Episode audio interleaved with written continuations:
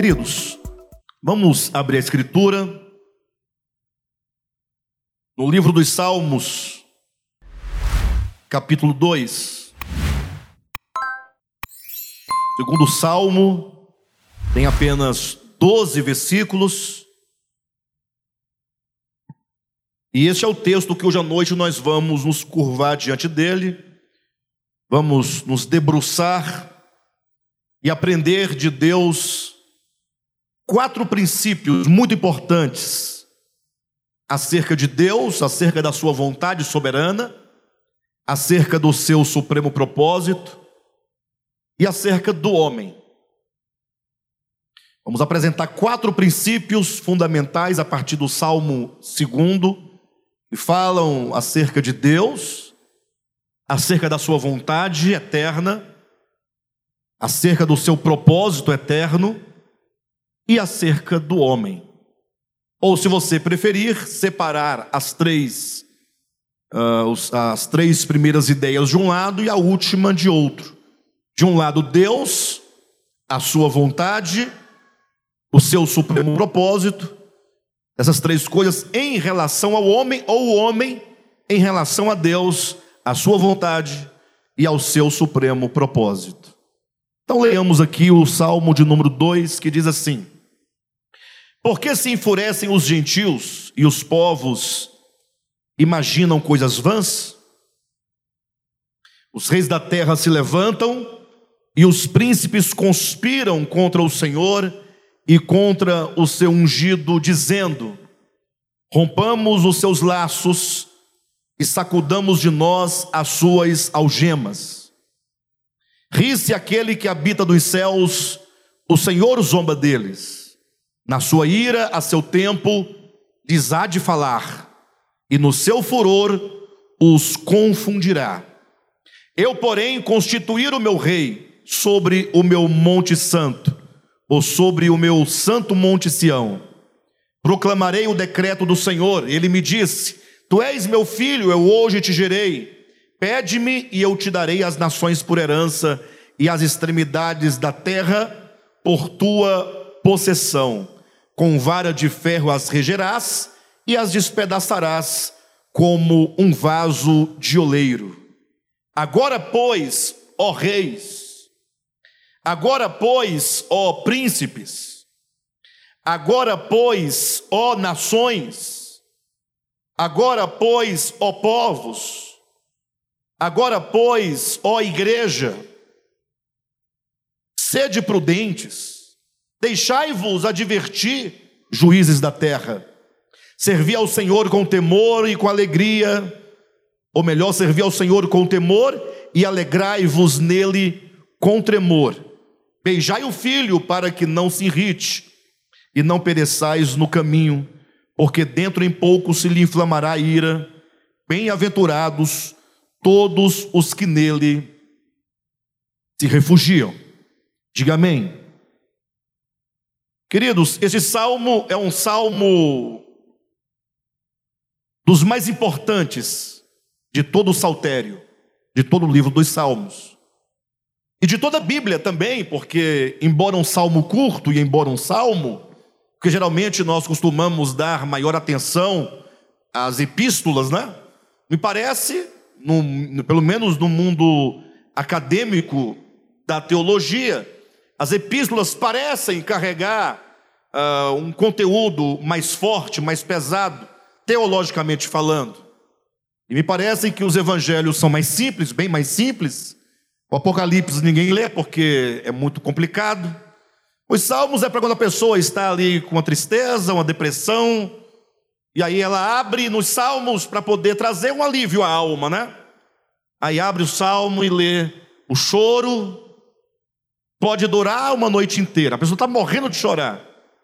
E aí ela continua, mas a alegria vem pela manhã. Aí a pessoa fica feliz, ela para de chorar. Ela parou de chorar porque o salmo falou: não, amanhã cedinho você vai acordar melhor. Aí a pessoa tem uma sensação de melhora, dorme e no dia seguinte acorda mais azeda que suco de limão. limão galego. Às vezes não, né? Às vezes amanhece mais ou menos, amanhece um pouco emburrado. Porque para a pessoa também acordar no dia seguinte alegre, feliz, a pessoa tem um certo problema, né? Acordar, kkk, que coisa maravilhosa, né? Tá bom, mas o importante é que o livro dos Salmos não é um livro exatamente para esse fim. Tudo bem, você pode usá-lo, né? Para você ficar um pouco encorajado, um pouco ali, melhorar um pouco a sua alma, acalmar a sua alma, tem algumas promessas. Porém, o livro dos Salmos, sobretudo, uh, não raros dos Salmos, ganham uma dimensão uh, messiânica, uma dimensão profética, uma dimensão até mesmo escatológica. Então, é preciso que nós olhemos para os, para os Salmos e saibamos entender qual o sentido profético que o salmo guarda dentro de si. Lógico que nem todos os salmos têm tal característica, mas muitos salmos, inclusive os que nós conhecemos e que nós achamos que são belíssimos e maravilhosos, eles trazem no seu cerne essa ideia, porque são salmos messiânicos, porque são salmos que falam do Messias, são proféticos porque profetizam o Messias, são escatológicos algumas vezes, porque são salmos que, enquanto profecia em relação ao Messias, aponta para acontecimentos acerca do Cristo de Deus e do seu reino que terão lugar nos últimos dias da história humana. E o Salmo 2 é um desses salmos messiânico, profético, escatológico mas, sobretudo, é um salmo de advertência, é um salmo de revelação, é um salmo que nos serve como um apelo, como um despertamento, como um chamamento para que a nossa atenção seja retomada, atenção com respeito às coisas referentes a Deus. E essa semana eu, estudando a Escritura, me veio esse salmo ao coração e eu o li uma vez, o li duas vezes, três vezes. Tive vontade de ler alguns comentários sobre esse salmo. E nos meus estudos, me veio ao coração o desejo de compartilhá-lo com os irmãos essa noite. E quero confessar aos irmãos que não foi a propósito. Esse salmo me veio primeiro como meditação pessoal, nas minhas reflexões nas minhas orações pessoais, na minha meditação pessoal, me veio o salmo e eu então comecei a lê-lo e a refletir. Somente depois que eu havia decidido que ministraria esse salmo, me dei conta de que a leitura e a reflexão e a compreensão desse salmo, na atual conjuntura em que nós estamos vivendo aqui no Brasil, é um salmo necessário a conjuntura a que eu me refiro é aos tempos de crise política. Ninguém há de negar que nós brasileiros estamos dentro de uma crise política. A despeito daqueles que são mais tranquilos e não levam a sério, mas o fato é que os brasileiros estão divididos, estão polarizados, estão não raras vezes enraivecidos, estão brigando, estão discutindo, estão debatendo, chegando algumas vezes a vias de fato, pessoas morrendo. Aí quando morre, sempre tem alguém para acusar, não é? Quem matou, qual é, quem é o responsável e etc. E eu vejo que há um grande engajamento dos brasileiros nesta eleição para presidente, governadores, deputados, nessa eleição de 2022. Muito engajamento. E o engajamento, no que diz respeito ao cumprimento de nossa cidadania, ele é bom. Por um lado, tem uma coisa positiva: o brasileiro acordou para pensar o destino da sua nação, ele se despertou para o fato de que nós, o povo, precisamos participar precisamos escolher bem os nossos representantes, isso é positivo. Mas nós vemos ah, hoje em dia um engajamento que, se não beira a idolatria, já é idolatria. Cada um já fez para si o seu próprio bezerro de ouro. Para quem não sabe o que é o bezerro de ouro, leia Êxodo 32, quando diz que Moisés não havia ainda descido do monte com as tábuas da lei de Deus, o povo lá embaixo do monte já fizera para si um bezerro de ouro para adorá-lo, em lugar de Yahvé, aquele que os tirou do Egito. Então, transformaram como se porventura um lado ou outro, este ou aquele, fosse a nossa salvação. Cuidado, não tomem essas minhas palavras como que dizendo, não é importante a minha escolha. Não, é importante. Faça isso com muito amor, com muita inteligência, com muito critério.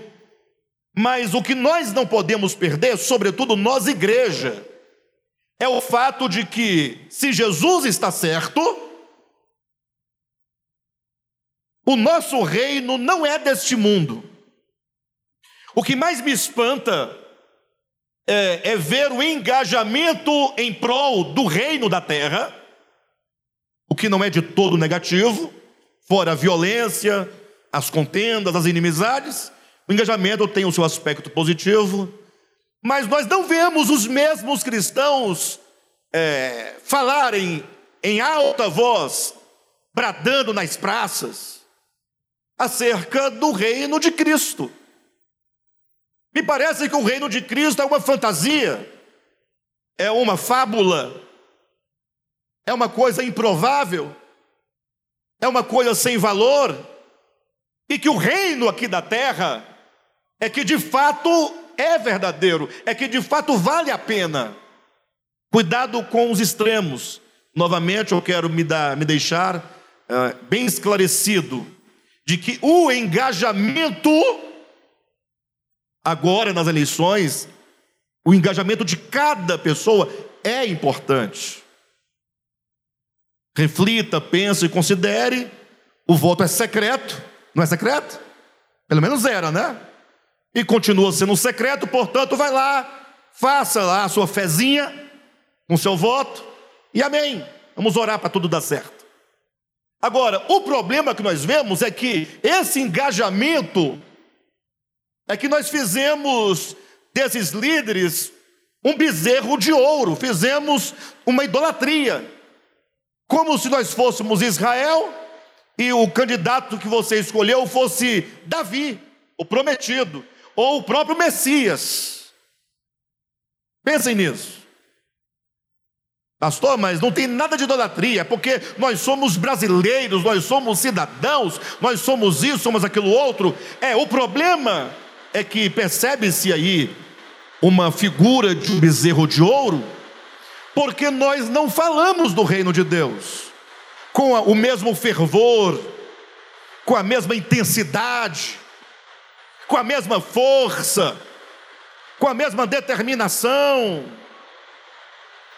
É a primeira vez que chove aqui nesse local que nós estamos, né? Faz bastante barulho, né? Mas os irmãos ouvem bem? Se o barulho não me distrair, vamos seguindo.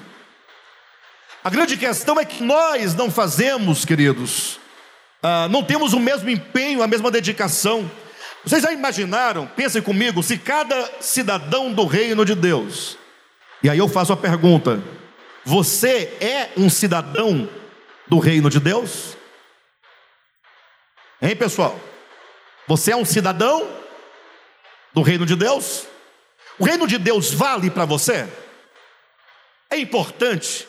Ele é verdadeiro ou é falso? O único reino verdadeiro é o reino de Jesus Cristo. É um reino inabalável. Vamos ver isso dentro de uma das proposições nessa noite.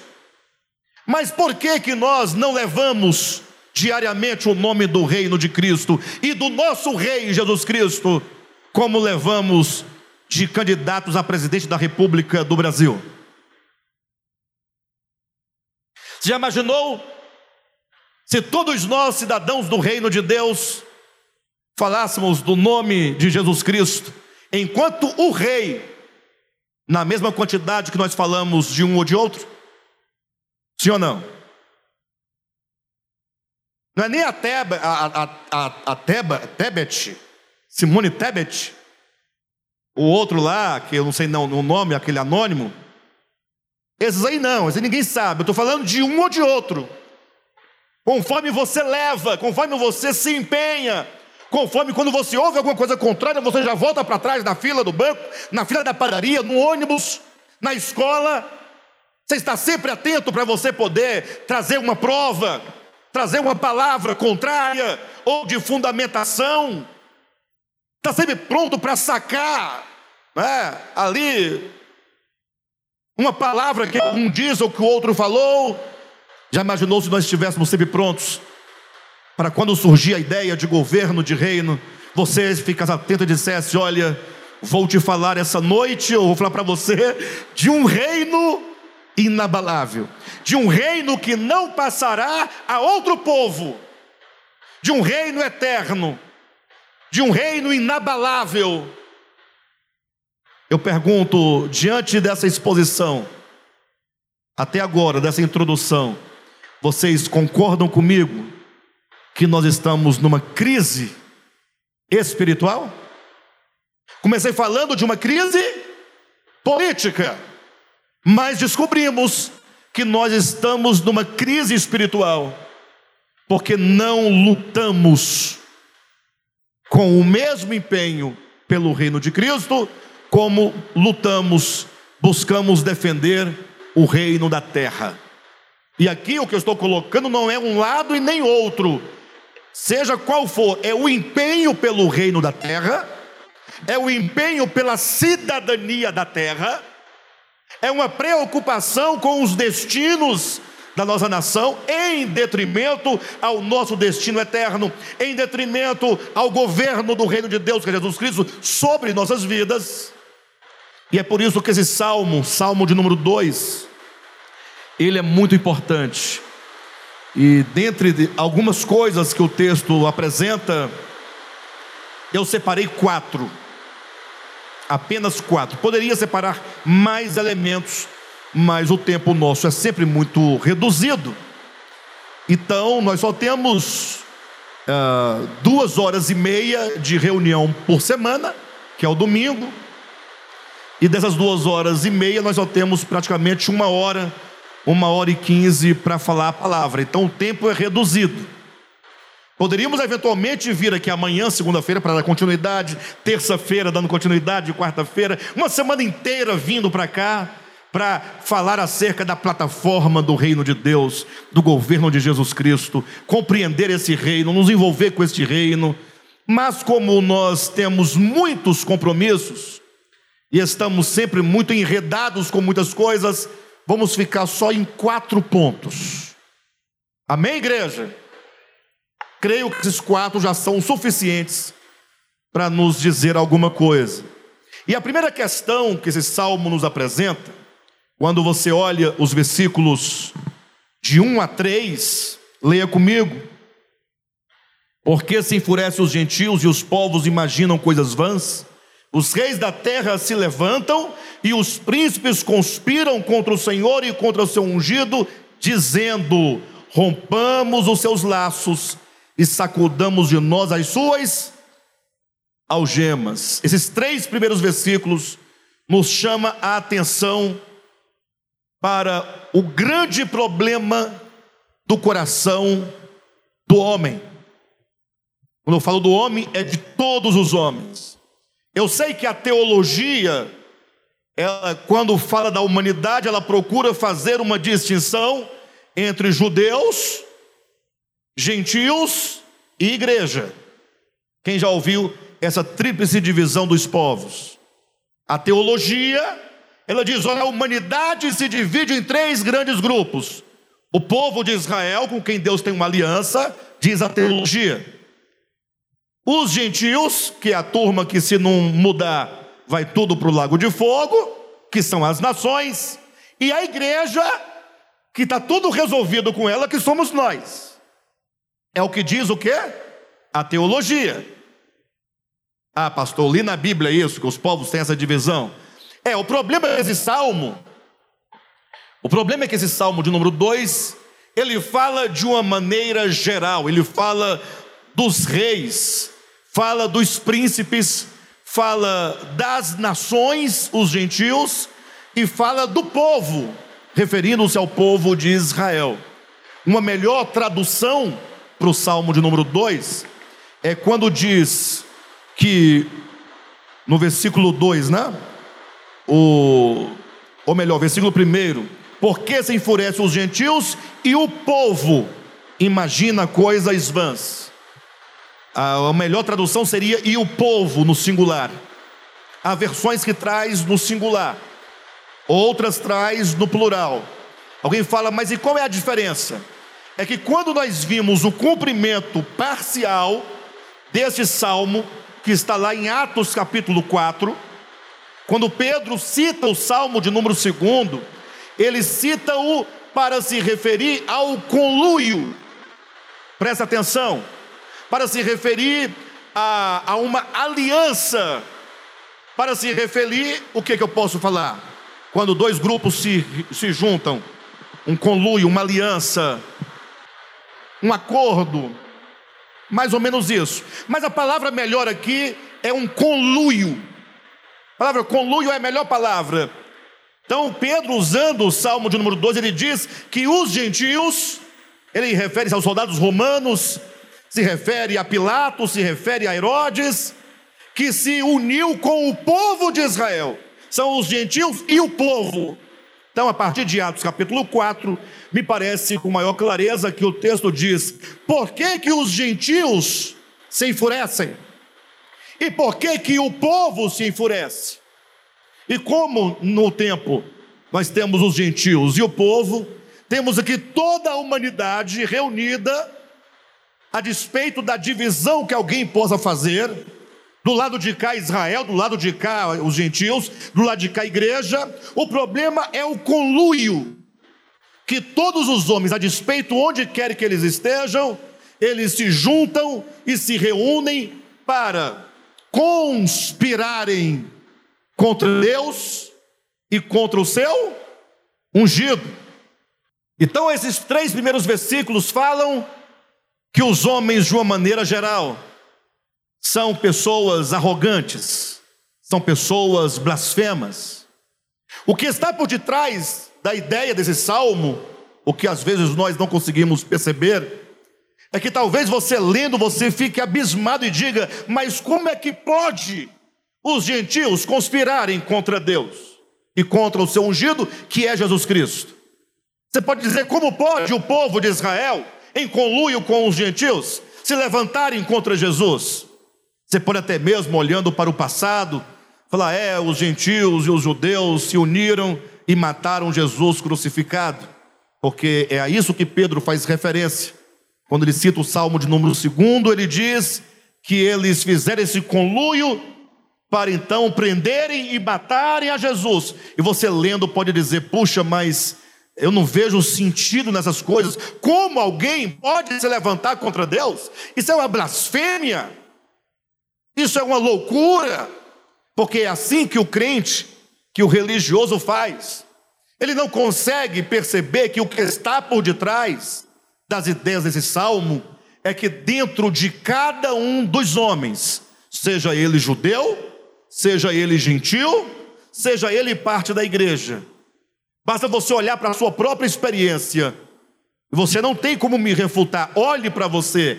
Dentro de cada um de nós existe uma forte inclinação para mantermos uma inimizade contra Deus. Existe uma inimizade latente no coração de todos os homens.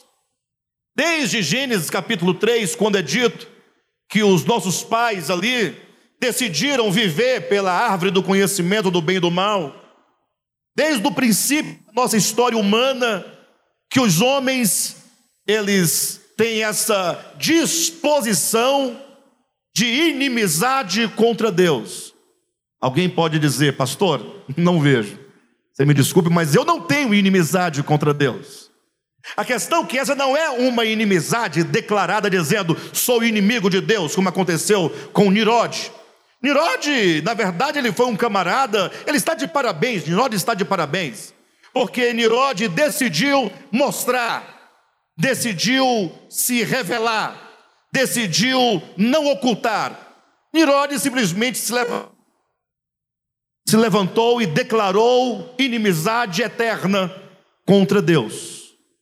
Lá por ocasião, capítulo 10 de Gênesis, capítulo 10 e 11, da construção da Torre de Babel. O problema é que a maioria de nós sabe que nós amamos muito mais os prazeres do que a Deus. Pense nisso. Onde está a inimizade no coração do homem? É quando nós, deliberadamente e fingindo-se de sonso, deliberadamente, é quando você decide. Ninguém aqui de nós, nenhum de nós, age sem pensar e sem refletir e sem saber o que está fazendo. Todos nós sabemos. Quando nós decidimos buscar os nossos próprios interesses, quando dedicamos a nossa vida, as nossas forças, as nossas energias, o nosso tempo para a construção de uma vida meramente terrena, quando colocamos o reino da terra em primeiro lugar e em consequência o reino de Deus fica em segundo plano, eu costumo dizer que se ficar em segundo plano já está de bom tamanho, porque é o segundo, né? Não é o primeiro, pastor Josué, mas é o segundo. O segundo, eventualmente, né, de repente pula para o primeiro, não sei, fica ali pareado. Mas às vezes nem em segundo fica o reino de Deus. Quando isso acontece, é porque há uma inimizade dentro do nosso coração contra Deus, que se manifesta como preferências. Nós damos preferência aquilo que diz respeito a nós mesmos, em detrimento ao reino de Deus. É uma fuga constante. Há um desejo implícito no coração e implícito nas atitudes do homem, como que dissesse: eu, eu não quero estar atado, eu não quero estar unido a Deus. Entenda uma coisa, me parece que uh, Nesses últimos dias, o Evangelho tem perdido muito o seu peso pelo modo como ele é apresentado. Pense só como o apóstolo Paulo diz em Romanos capítulo 1, versículo 1, ele começa dizendo: Paulo, servo de Jesus Cristo. Era assim que ele começava todas as suas epístolas. Paulo, servo de Jesus Cristo. A palavra servo, no grego doulos, se escreve ou se lê literalmente Paulo, escravo de Jesus Cristo. Pastor, mas nós somos chamados à liberdade. É, mas a nossa liberdade em Cristo é servi-lo. Servi-lo, obviamente, em amor, servi-lo com gratidão, mas não pode escapar a suprema verdade de que Ele é o nosso Deus, de que Ele é o nosso Senhor. Então, o fato é que Muitas vezes nós ficamos, e a palavra servindo a Deus, né? falamos, nós servimos a Deus, perdeu a essência, a palavra servindo. Você serve a Deus? Ah, eu sou um servo de Deus. Não, nós servimos a Deus, mas não nos damos conta de que, não raras vezes, pensem comigo, o que nós queremos mesmo é nos livrar dele. quando diz os gentios e os povos, em conluio, diziam contra Deus e contra seu ungido: rompamos os seus laços e sacudamos de nós as suas algemas. Em outras palavras, é como que eles dissessem: nós não queremos viver como servos de Deus. Existe essa arrogância e essa inimizade latente dentro de todos nós. É preciso que nós, por um momento, paremos, pensemos e coloquemos claramente até que ponto essa inimizade disfarçada de compromissos, até que ponto essa inimizade disfarçada de responsabilidades, disfarçada de pandemia, que já não existe mais?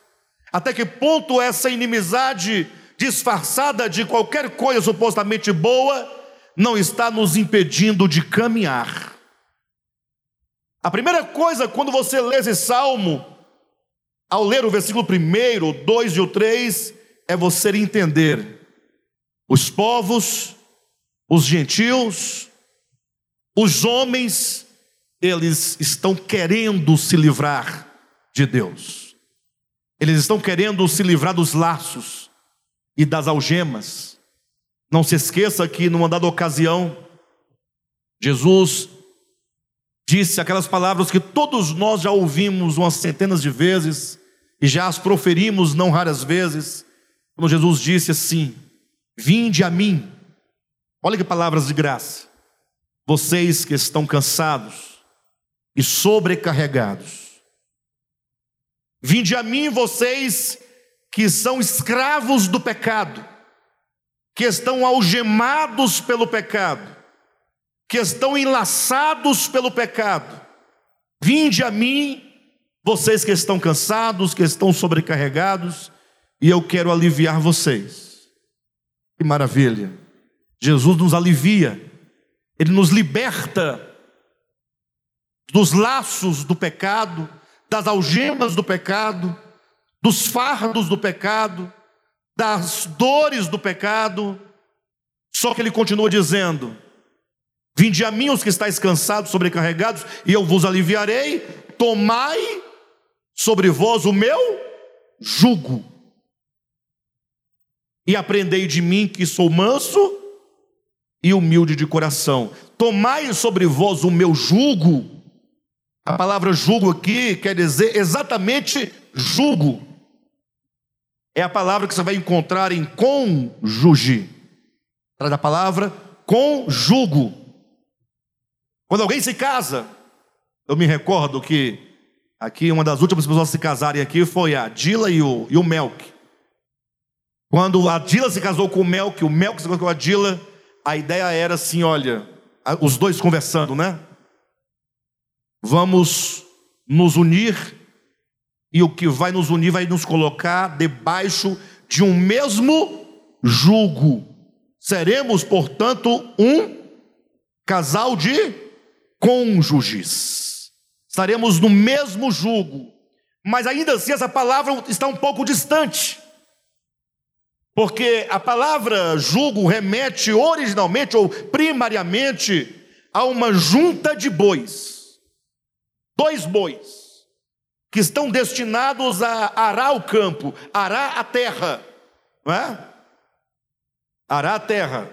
Então a pessoa, o dono, o proprietário da terra, separa ali os bois, só que aí eles têm que puxar o mesmo arado, só que boi não tem muito juízo, ou nenhum, boi tem ímpeto, não é? O boi não obedece o outro boi, e fica um boi querendo ir para um lado, o outro boi querendo ir para o outro lado, um quer avançar, o outro quer parar. Aí então coloca-se sobre os, o pescoço, ali próximo ao cupim do boi, uma peça de madeira que os une. Eles ficam, portanto, presos um ao outro por uma peça chamada jugo. Então, o jugo, primeiramente, implica o quê? Tarefa. Implica o quê? Missão. Implica o quê? Incumbência. Implica o quê? Trabalho. Quando você toma a origem da palavra. Só que o julgo também implica que agora um vai se associar ao outro naquela tarefa, para que juntos, presos um ao outro, possam levar a cabo aquela tarefa, aquele trabalho. O boi não tem consciência disso, mas ele está preso e tem que, junto com o outro, fazer o serviço.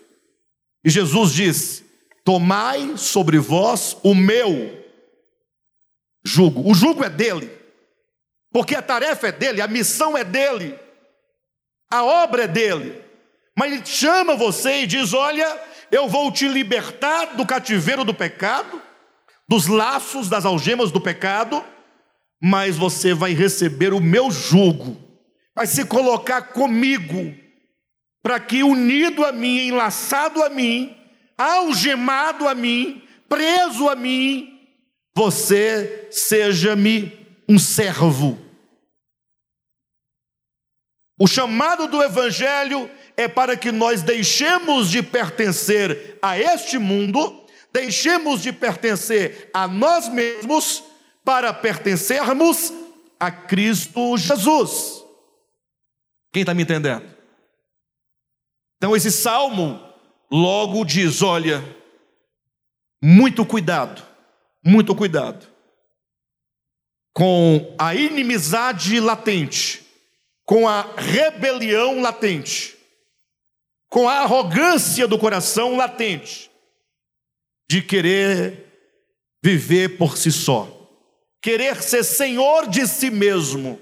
Eu mando na minha vida, o tempo é meu, a vida é minha, o dinheiro é meu. Ninguém manda na minha vida. E assim ficarmos fingindo que está tudo bem. Paulo, em Romanos, no capítulo 10, ele diz que se com a tua boca confessares a Jesus como Senhor, e em teu coração creres que Deus o ressuscitou dentre os mortos, serás o que? salvo. Então nós temos pelo menos duas coisas: o coração com o qual se crê na ressurreição de Jesus. E eu pergunto: vocês creem na ressurreição de Jesus? Amém. O primeiro passo está dado.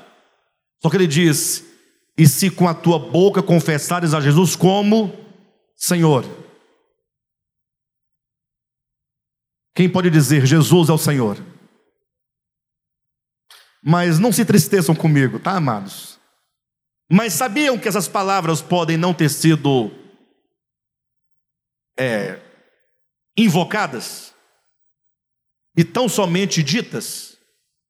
Lembram que Jesus, em um lugar, ele diz: Vocês honram-me com os lábios, mas o coração está longe? Quem lembra disso?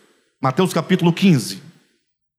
Ele quer dizer, algumas vezes nossos lábios falam coisas bonitas e certas, mas às vezes essas verdades ditas com os lábios não são verdades no coração. Então você tem que agora parar, voltar-se para dentro de si, e ainda que você não, não esteja vivendo essa realidade, mas declare como verdade, dentro de você, com seriedade, no seu coração, diga assim: Jesus Cristo é o Senhor. Ele é o Senhor. Jesus é o Senhor. Jesus é o Senhor. Bolsonaro. Nada. Lula. Aqui, né? Aqui vocês sabem que corta-se pela raiz, né? 7 de setembro, quem viu? Aquela ruma de gente lá em Brasília, lá não sei aonde. Depois o outro foi não sei aonde, aquela ruma de gente, não tem? Gritando com as bandeiras. Aí a gente chega na igreja do Senhor Jesus Cristo e fala: Jesus é o Senhor, irmão. Jesus é o Senhor. Fora o outro que estava dormindo à minha esquerda. O outro que estava conversando à minha direita. É isso que eu quero que os irmãos entendam. Você pode gritar ao seu candidato, não tem problema não. Mas eu gostaria tanto que você se voltasse para dentro de si, com profundidade, e dissesse: Jesus Cristo é o Senhor. E se você não concorda, ou se você não aceita, ou se você resiste, ou se você não quer, Jesus Cristo é o Senhor. E Ele continuará a sê-lo eternamente. Podem chamar os ateus, os céticos, os agnósticos, os incrédulos, os crentes, todos podem declarar quantas vezes quiser, dizendo: não há Deus, Jesus não é o Senhor, ou mesmo aqueles que dizem que é o Senhor, mas na verdade o Senhor mesmo é o dinheiro, o Senhor mesmo é o seu próprio braço. Mas o fato é que o segundo ponto desse salmo nos leva a uma segunda verdade. Eu vou direto para o versículo 6, vamos para o versículo 4, 5 e 6, que mostra o decreto eterno de Deus e a eleição de seu filho, Deus o Pai. Versículo 4 diz: Ri-se aquele que habita nos céus, o Senhor zomba deles. Veja que aqui nós temos palavras ri e zombar. E eu não imagino Deus rindo nem zombando de ninguém. Sim ou não? Você imagina Deus rindo e zombando? Mas entenda, aqui nós temos palavras antropomórficas. É para você entender como se você estivesse no lugar de Deus. Imagine só, Deus olha para o homem, e o homem arrogante no seu coração, o homem dizendo como aqueles da parábola de Lucas, do Evangelho de Lucas, quando diz que um homem arrendou a sua terra a uns trabalhadores e se ausentou do país com o fim de tomar posse de um reino e depois voltar. Só que aí então ele mandou os seus servos, né? E aí foi mandando, foi mandando, por fim mandou o seu filho, que era o herdeiro daquela possessão. E aí o texto bíblico diz assim, claramente: os homens, os, os trabalhadores da terra, disseram: Não queremos que este reine sobre nós. Essa é ideia, não queremos que este reine sobre nós. Aí, para você poder entender a, as palavras antropomórficas do texto, ri e zombar, Entenda que, como você faria se você estivesse no controle de uma situação total? Você tivesse todos os meios, todos os recursos, todas as forças, tudo certo, e alguém dissesse: não, não vai acontecer. Aí o que, que o homem faz? Ele sorri. sorri da inocência do, daquele que diz que não vai acontecer. Aí ele fala: Poxa, como você é um tolinho. Ah, está zombando de mim? Não, eu estou dizendo que você não sabe de nada. Rir e zombar aqui quer dizer que Deus, diante da resistência do homem, Deus simplesmente não tem outra atitude senão haver no homem é, uma ignorância daquele que não conhece nada. Por isso diz: na sua ira, versículo 5, a seu tempo lhes há de falar e no furor os confundirá. Versículo 6, olha a voz do Pai: Eu, porém, constituí o meu rei sobre o meu santo monte Sião. Vamos agora aquele exercício. Nessa essa minha ala à minha esquerda vai dizer assim: olha, rompamos os seus laços mas eles têm que falar com raiva. Vocês estão com raiva dele. É só uma simulação, é um exercício, só para você poder sentir o peso do texto. Às vezes, quando eu leio um texto, as pessoas riem de mim e zombam de mim. Riem e zombam de mim, porque a minha leitura é muito engraçada. Eu não sei ler em voz baixa, assim, lendo com os olhos lendo com os dedos. Eu só sei ler gesticulando, falando. Então você fala assim: você está maluco? Eu falo, não, você que já está por fora. Você tem que sentir o texto, o espírito do texto, a alma do texto, o significado do texto. Então vocês vão dizer assim: rompamos os seus laços. Fala para aquele grupo desse jeito, vamos lá? Um, dois, três.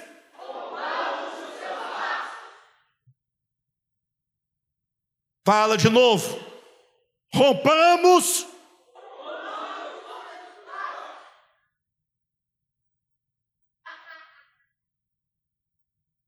Aí vocês do lado de cá olha para eles. Não ri com esse sorriso aí, não, que esse sorriso era da peça que você fez, a última peça. Olha para cá. Dá um sorriso de criança. Só com, só com, só com o rosto para eles. É, então fica quieto, você não consegue, você passa pro lado de lá. Ei, vocês aqui, ó. Vamos de novo, vamos de novo. Um, dois, três.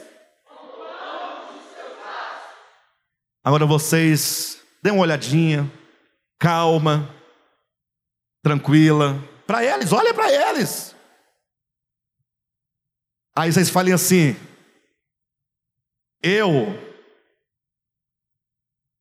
estabeleci, como diz o versículo 6, eu constituí o meu rei. Vamos lá? Um, dois, três, diga para eles.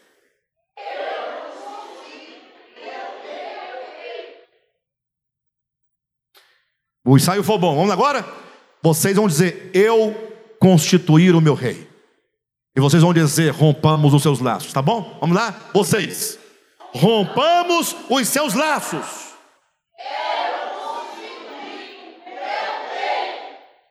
Quem está sentindo aí? Quem está sentindo? Deus está dizendo. E aí na sua Bíblia tem, versículo 6, tem um porém. Não tem um porém aí? Versículo 6: Eu, porém, esse porém quer dizer, vocês não querem estar ligados, vocês querem romper com o Criador, vocês querem manter a inimizade no coração, porém, saibam, essa é a segunda verdade, saibam, eu constituí o meu rei. É Deus dizendo: o rei está constituído. O rei está constituído. Essa é a vontade soberana de Deus. Antes que houvesse mundo, Deus já, Deus o Pai já havia elegido o seu filho. Deus o Pai, antes de haver mundo, já tinha decretado, dizendo: O meu filho será o rei sobre toda a terra. Antes de haver mundo, Efésios capítulo 1, versículo 9 e 10, diz que Deus nos revelou a sua vontade eterna.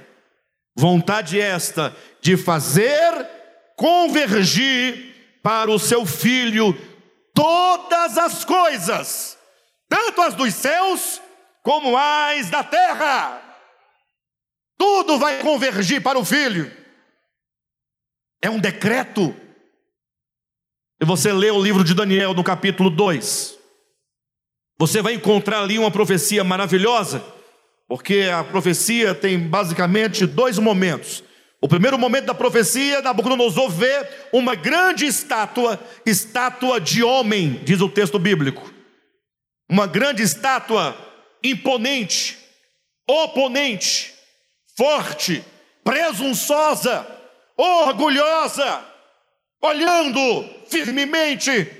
E diz o texto que aquela estátua representava os reinos deste mundo. Todos os reinos estavam ali representados naquela estátua. Todos os homens representados, representados na figura daquele grande homem. E é dito que ali estava a Babilônia, estava a Média Pérsia, estava a Grécia, estava Roma, estava a Europa. E olha que nós somos o produto da Europa, vocês sabem disso. Estavam todos os povos ali representados, uma grande estátua firme, imbatível. O que mais? Pode colocar o que você quiser, o adjetivo que você quiser.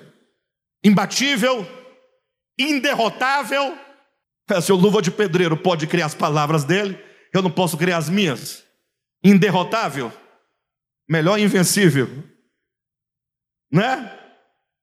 Aí vem a segunda parte da profecia. Nabucodonosor ouviu quando, presta atenção pessoal, uma pedra foi cortada da montanha. Uma pedra foi cortada da montanha. Vai olhando o peso de uma montanha e uma pedra sendo cortada da montanha, sem auxílio de mãos.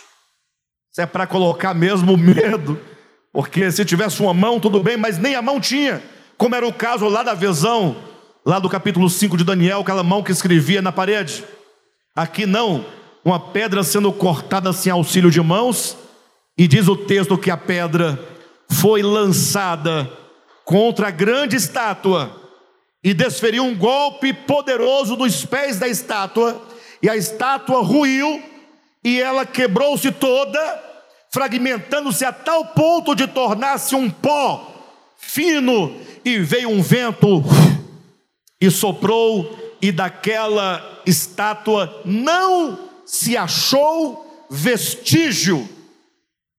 E a pedra que foi cortada da montanha, sem auxílio de mãos, foi crescendo, crescendo, crescendo e encheu toda a terra. E a profecia termina com a explicação dizendo que se aquela grande estátua representava os reinos do mundo, aquela pedra que se chama no texto de o quinto reino, porque depois de quatro ali representados, essa pedra é o reino de Cristo. Só que o texto bíblico diz: um reino que não passará a outro povo. Ou seja, vieram os egípcios, um grande império, e um dia esse império passou. Outro rei império mais poderoso que ele surgiu, a Assíria. Um grande império, a Síria, Assiro, ali agora, poderoso, comandando tudo, veio outro mais forte que ele, Babilônia, e o destruiu. Depois de Babilônia, veio os medos e persas e ocupou o seu lugar. Veio os gregos, a Grécia, destruiu os medos e persas. Vieram os romanos, destruíram. Então, a, a Grécia, e agora esse grande império romano, representado pelos pés da estátua, orgulhoso, civilizou uma grande parte do mundo ocidental, e agora é dito que virá um reino nos nossos dias, nos dias dos pés fragmentados da estátua que é a Roma dividida em dezenas de países. A atual Europa virá um reino, só que esse reino ele será trazido, cortado de uma montanha sem auxílio de mãos humanas. Ou seja, é Deus quem vai trazer esse reino. É o Pai que decretou dizendo: Eu constituí o meu rei. E esse reino está chegando. E quando ele chegar, que se instaurar sobre toda a terra, este não passará a outro povo, porque é um reino eterno. O reino de Deus é eterno. Que pena é uma pena, porque o que nós queremos mesmo, qual é o reino? Essa é a grande questão que nós não nos perguntamos. Qual reino mesmo que nós queremos? Por qual reino nós lutamos? Este aqui vai passar. Logo, logo. Virá um reino inabalável, um reino eterno, que jamais passará a outro povo. Então,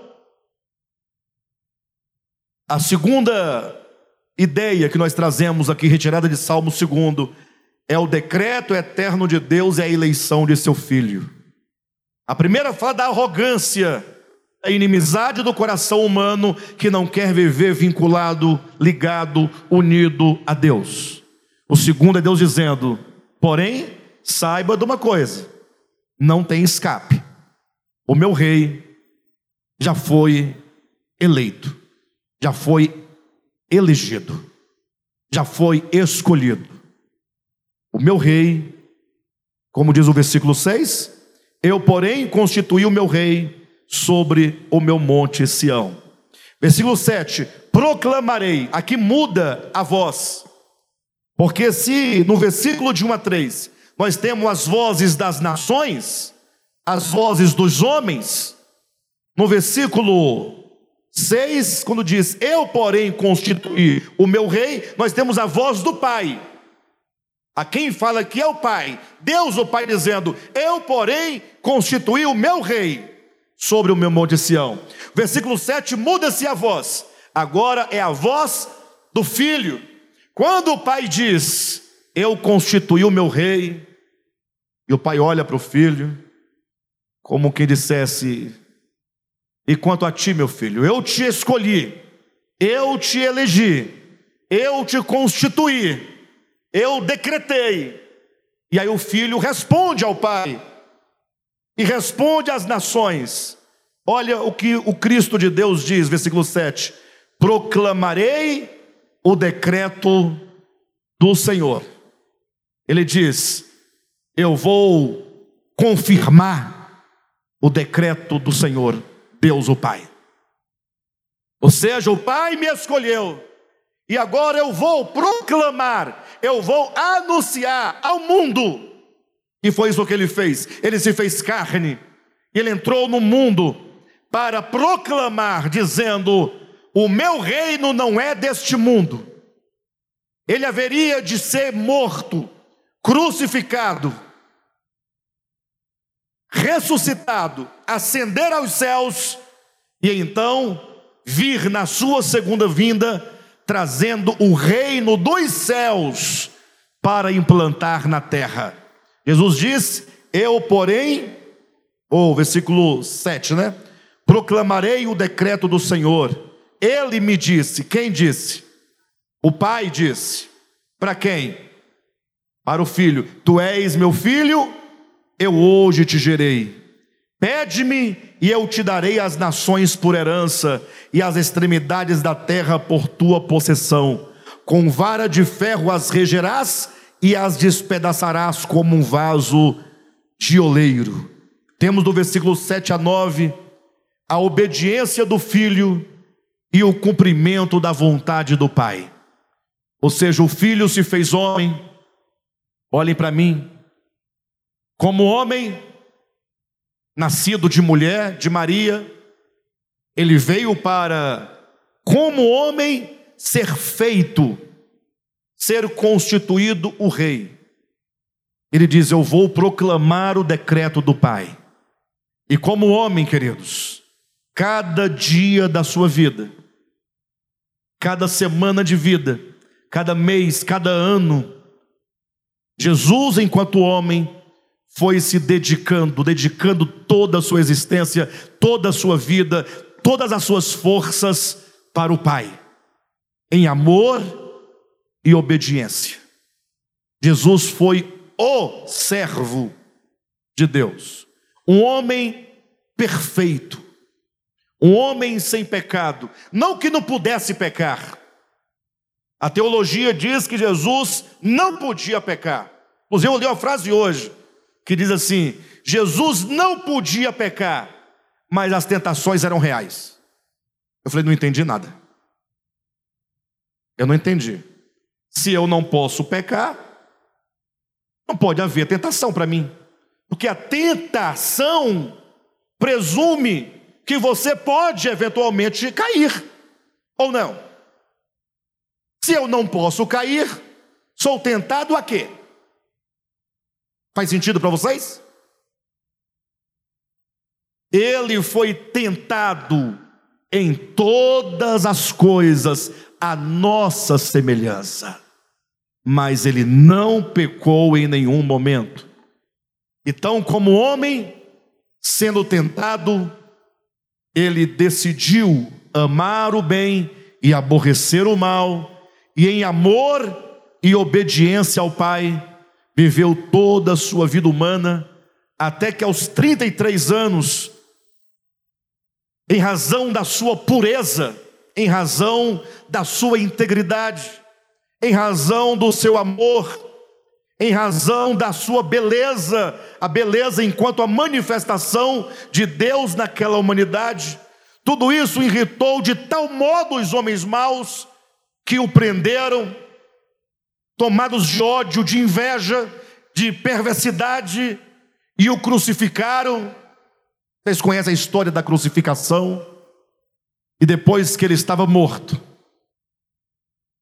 o sepultaram num túmulo, colocaram uma pedra sobre o túmulo para fechar a, a entrada ou a saída do túmulo, foi colocado o selo da realeza, soldados para guardar o lugar, para que ninguém roubasse o corpo de Jesus e criassem uma mentira.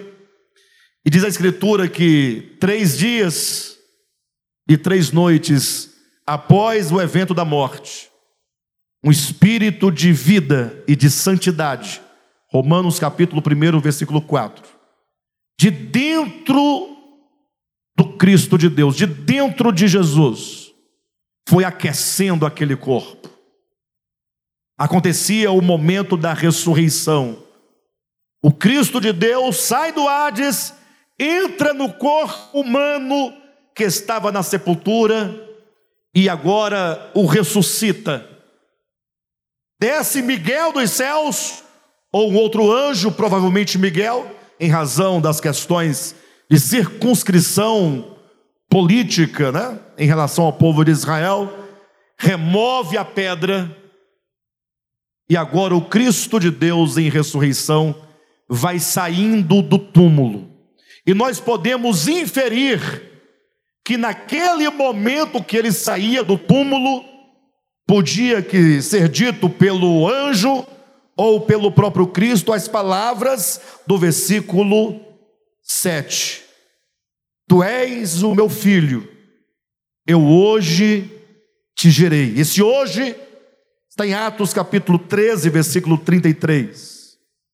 É o hoje da ressurreição. Ali, o Filho de Deus, enquanto homem, ele é gerado para a eternidade.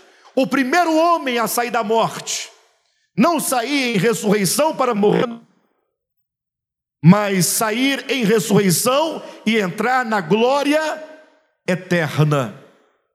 É, o apóstolo Paulo vai dizer que naquele momento da ressurreição, estava cumprindo-se as palavras do Salmo 2: Tu és o meu filho, eu hoje te gerei. Ele sai agora em ressurreição, ascende aos céus, e no capítulo 5, versículo 30 e 31 de Atos, está dito que ele então agora é constituído Senhor e Cristo. O que faz com que o Filho de Deus se torne sobre essa terra Senhor e Cristo é o fato de que ele, como homem, viveu como homem, resistiu ao pecado, venceu o mundo, venceu Satanás e ele ressuscitou dentre os mortos como selo da aprovação do Pai. E agora, por ressurreição, ele se torna o herdeiro de toda a terra. Pede-me e eu te darei todas as nações da terra, né? E te darei as nações como a tua possessão. Então Jesus não é nenhum intruso que está vindo reinar sobre a humanidade. Não, ele é aquele que vem por direito, porque ele é o eleito, por direito, porque ele é o redentor, porque um dia este mundo foi usurpado por Satanás. Mas Jesus Cristo veio e ele então resgata para si aquilo que fora tomado aquilo que fora usurpado, e agora ele é constituído Senhor e Cristo.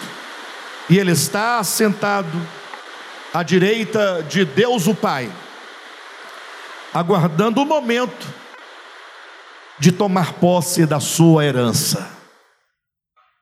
E ele voltará. A terceira proposição é a obediência do filho e o cumprimento da sua vontade. Eu declararei o decreto do Senhor, eu realizarei eu levarei a cabo. E isso acontece por meio da sua obra de redenção. A quarta e última parte, eu já estou encerrando, são os versículos 10 a 12. Agora, pois, o que esse agora significa no texto? Quem sabe? Agora, agora, se eu falar para vocês, gente, agora, não é agora? Quando Davi escreveu lá, não foi o momento exato que ele escreveu, era o agora do texto. No texto em questão, agora, pois, esse agora quer dizer quando? Quer dizer o quê? Agora, agora? Quer dizer o quê? Agora lá? Agora quando ele voltar? Quando esse agora quer dizer o quê? Esse agora não quer dizer agora, nem agora, nem agora. Entendo? Esse agora quer dizer assim, diante do exposto,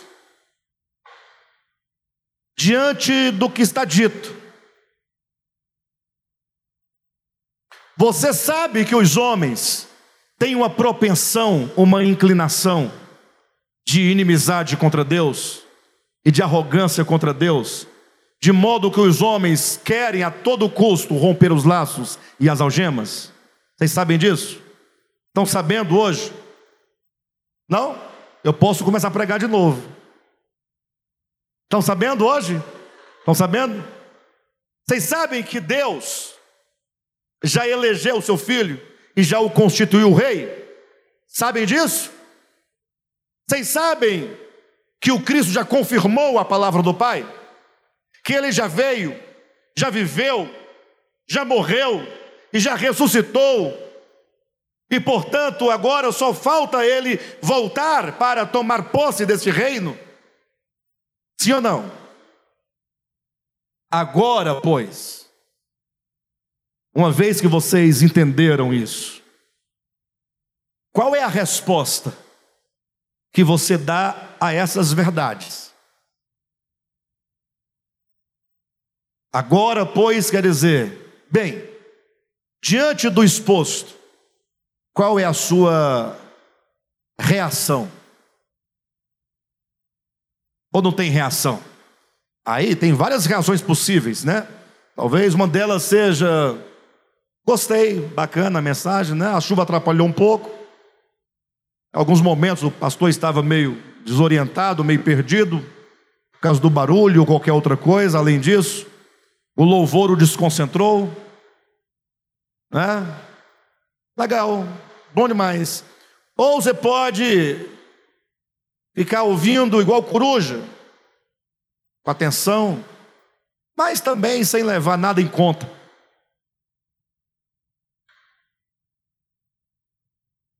O texto bíblico nos orienta, queridos, dizendo: agora, pois, sede prudentes. Olha que a prudência aqui ela, nós somos chamados à prudência, à inteligência, à razão, ou seja, a nossa mente é, é convocada a prestar, a, a portar-se diante dessa mensagem, a apresentar-se diante dessa mensagem, a nossa mente é chamada a uma reação, a mente, não o coração. O coração é mais um pouquinho abaixo. Agora está dizendo: sede prudentes. Use a sua razão, a sua inteligência. Coloque numa balança os reinos deste mundo e o reino de Cristo. Coloque na balança os prazeres transitórios do pecado, o ego, qualquer coisa contrária a Deus e coloque do outro o reino de Cristo. Faça aí um exame. Faça aí colocar numa balança para você mensurar o que é mais importante, o que é melhor, qual a melhor reação que podemos ter. A nossa mente, a nossa razão é chamada há uma reação. Agora, pois, sede prudentes, deixai-vos advertir. Por que deixai-vos advertir? Porque geralmente, quando alguém vem nos advertir, nós logo já estamos prontos para nos defender. Já estamos prontos para dizer: não, não, não é bem assim. Você não está entendendo. Não é por aí. Calma. Você não sabe de nada, não é assim? Deixe-se advertir. Permita que a palavra entre em você, te ilumine e te mostre quanto de inimizade ainda há dentro de você. Quantas vezes queremos nós, de um modo ou de outro, tentar se desvencilhar do Criador? Agora, pois, deixe, sede prudentes, deixai-vos advertir. Versículo 11: Servir ao Senhor com temor e alegrai-vos nele com tremor. Beijai o filho, servi ao Senhor com alegria, beijai o filho, agora convoca o seu coração. Sede prudentes, convoca a sua mente. Pense, reflita, pese, considere. Agora é dito: beijai o filho. Beijar o filho na linguagem bíblica, tomando todo da Escritura, por premissa, beijar o filho é reconcilia-te com o filho. Ou seja, se há alguma inimizade, você precisa de reconciliação. Imagine só um casal, só para vocês poderem entender, os casados vão entender bem. Casal, tem algum casal aqui que não briga? Deixa eu ver, não briga, não briga. Não briga, não briga, não briga, não briga. Não briga, não briga. Tem? Em outros tempos teria um casal que diria. Mas eu não acredito, né? Eu não sou tonto. Lógico, brigar não é pegar faca, alguns pegam também. Mas às vezes há um entrave. Normal, você é ser humano. Para de bobagem. Fingimento bobo. Casal briga, discutiu, se, se arranharam mutuamente no sentido do coração. Não assim. Assim também às vezes acontece, mas não é bom que aconteça. Mas fica aquela marca às vezes fica o dia inteiro sem se falar, só fala o essencial. A mulher querendo quebrantar, fala: Vai almoçar não? Sai.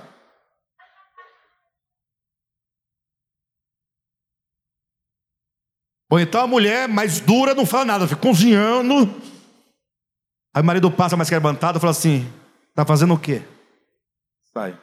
Puxando assunto, não tem? Mas digamos que logo passa, aí vem o quebrantamento, tal, vê que é uma bobagem, né? Brigaram por quê? Não, porque o marido foi escovar o dente de manhã e apertou a pasta no meio. O tubo de pasta bem no meio. A mulher, não, é só na pontinha. Aí, por causa do tubo de pasta, ficaram brigados o dia inteiro. Aí chega assim para o outro, fala, meu bem, vamos parar com isso, é uma bobagem, perdoa, tá? Tudo bem, está perdoado. Está tá tudo bem, está perdoado, mas não fica uma coisa assim ainda estranha, sim ou não? Quando é que passa? Mesmo. Quando vão deitar, aí um pega e passa o pé no pé do outro, assim, ó. Vai no pé, aí o outro entende, se vira, aí se beijam. Aí quando beija, acabou. Está tudo limpo. Acabou, Josué, passa tudo. Só beijar acaba. O beijo une, né? limpa, tira qualquer traço. Por isso que lá em Cântico dos Cânticos, a amada diz logo para o amado Salomão: Beija-me com os beijos de tua boca. São dois contextos. É o contexto de um relacionamento, homem, marido e mulher se beijam, natural, sim ou não? Mas o contexto profético é o da reconciliação. Beija-me Quando o filho pródigo volta para casa, o pai o abraça e o beija. Então o texto diz: beijai o filho, reconcilia-te com o filho. Existe um problema entre nós e o filho. Quem sabe qual é o problema? É que ele é o rei. E que não raras vezes eu quero, se eu não quero ser o rei, pelo menos eu quero mandar em mim mesmo. E se Ele é o Rei, Ele vai governar as nossas vidas. Então, agora, pois, diante disso, sede prudentes e beijai o filho. Essa é a conclusão da mensagem, é o quarto ponto. Quebrante seu coração. Vamos refletir nessa semana sobre essas palavras. Vamos considerar essas palavras vamos pensar a nossa vida, pensar as nossas decisões, pensar tudo aquilo que nós realizamos, e então, usando de prudência, de sabedoria, de inteligência, vamos nos reconciliar com Deus. Amém, igreja? Beijai o filho? Vamos beijar o filho? Amém? Você sabe, né? Se você não beijar o filho, sabe que você vai beijar, né? Se não beijar o filho, vai beijar a coisa ruim. O gramunhão. Ou nós servimos a um ou a outro. Tá bom? Beijai o filho, porque Deus é bom.